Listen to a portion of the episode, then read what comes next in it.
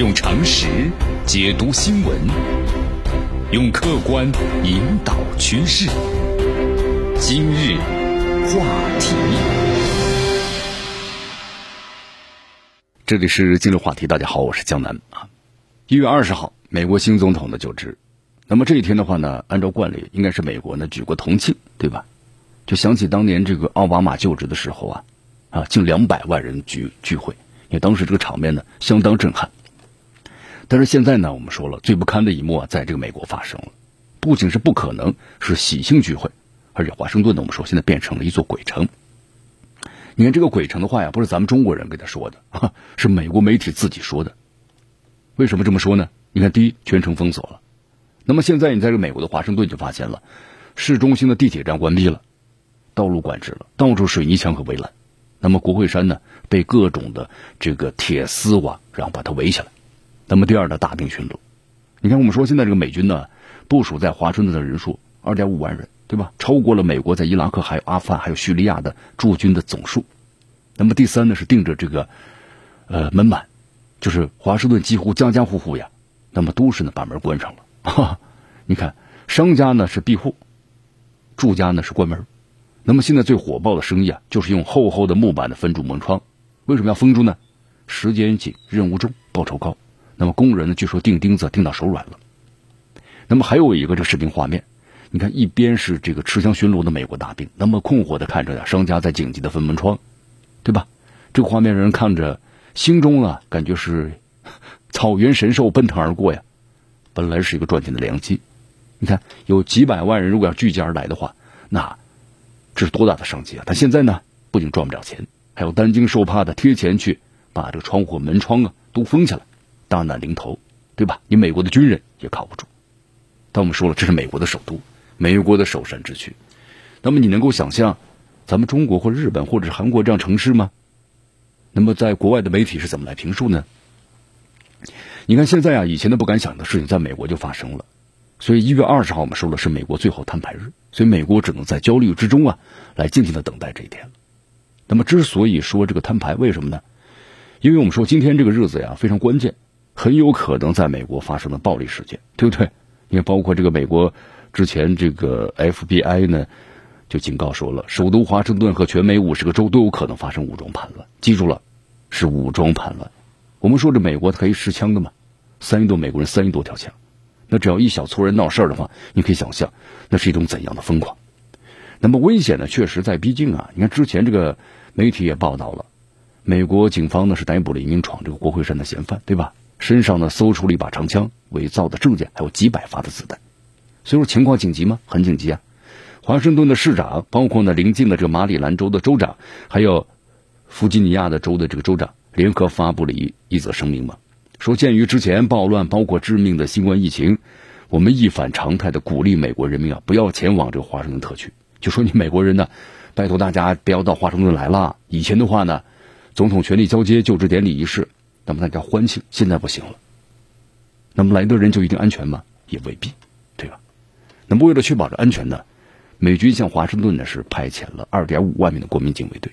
你看，在这个一月六号，我们是围攻这个国会当中呢，这个被逮捕当中啊，就有不少人是现役，包括呢退役的军人，你看，包括那名呢被这个开枪打死的女性，就是一名女退役军人。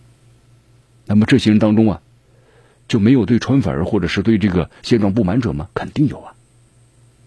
就大家千万别忘记了，很多著名人物遭到意外，不是来自于外地，而是保卫自己的士兵，对不对？你经常在节目当中举了个例子嘛，当年埃及总统的萨达特，他就是被这个民族极端主义分子呢给暗杀了。所以说，现在美国军方非常的焦虑。你看这个媒体的披露啊，军方在进行第一轮、第二轮、第三轮自查同时啊，那么同时 FBI 呢也正在逐一的审查，就是二点五万名士兵的身份背景。你看，就说士兵们，你们的核酸我可以不检，但你们的忠诚度，我这次呢必须要查。啊，根据了解的话，你看，呃，这段时间，在华盛顿的七千多名的国国民警卫当中，有四十三人确诊了。因为你看，这士兵们他们的活动非常密集啊，很多人是聚集在一起，因为很很累，对不对？都是席地而躺，所以可以想见这是一个怎样的超级传播事件。但是我们说了，在迫在眉睫的安全警报下，这一切呢都过不了了，以至于美国军人连个行军床都没有，对不对？那就是蜷缩在这个国会的地上的睡觉。好，最后咱们来总结一下啊，冰冻三尺非一日之寒。那么这些美国现在的现状都是特朗普的功劳吗？其实我们说了，有特朗普的贡献，但所有的撕裂和问题啊，你都把它归结于特朗普，特朗普呢承担不起。因为这是一个是非常缓慢而且渐进的过程。你看，在这个过去的八年时间里啊，美国经济呢一度的这个蓬勃，是不是？但是用巴菲特的话来说，当潮水散去的时候，我们才知道谁在裸泳。你看，过去一年美国三件大事嘛：抗议、骚乱和大选。这抗议成为全世界最惨烈的，种族骚乱呢，让美国的城市火光冲天。这大选呢，更是选出了一地鸡毛，连国会山都被攻占了，是不是？至少五人死亡。那么现在的就职典礼。搞得像战乱的国家办事一样，还分什么红区、绿区等等等等等等。你看像不像这个伊拉克？那么这还是美国吗？所以那句话是怎么说的呢？没有对比就没有伤害。在过去一年呢，我们见证了太多的历史啊，咱们中国人呢从来没有感到那么的自信，是不是？那么现在我们也看到了美国不堪的一面。还是那句老话呀，美国呢依旧很强大，但是美国梦破灭了。历史呢没有终结，那么终结的是美国的神话。我们见证的呢是一场影响深远的划时代的转变。那么第二点呢，美全世界都在看笑话呀。你看，别忘记了默克尔当年在这个哈佛大学的警告啊，说我们千万不能够称谎言为真相，也绝不能够把真相呢视为谎言。我们不能够将反常当做常态来加以接受。那么当年在这个哈佛讲完之后啊，默克尔就回国了，华盛顿都没高兴。的去向很有意思。那么德国媒体对最近华盛顿局势的报道，你看这个德国媒体采访华盛顿市民嘛，市民侃侃而谈，说他现在终于很有安全感了，因为华盛顿呢感觉是一个军事基地。那么德国媒体后来就补充了说，并非所有的市民像他这样的有安全感。那么在华盛顿的市中心，很多商店和办公楼的门窗上都钉上了木板。美国人也不容易啊。那么最后呢，我们说了，这正。最后的时刻就到来了，对吧？那么到底会发生什么事，大家都不知道，只是隐隐约约觉得呀，感觉总是不安。你看呢？曾经有些网友们这样说：“让暴风雨来的更猛烈些吧。”啊，其实他们是希望呢美国人接受一下洗礼。毕竟啊，我们说了，赌呢不如输，对吧？你老是这样压着，很容易出大事啊。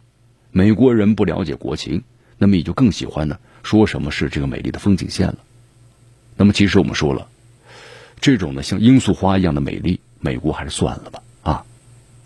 所以说马上就要摊牌了，美国人呢只能够在焦虑中静静的等待。那么咱们说一句话吧：好运，美利坚。用常识解读新闻，用客观引导趋势。今日话题。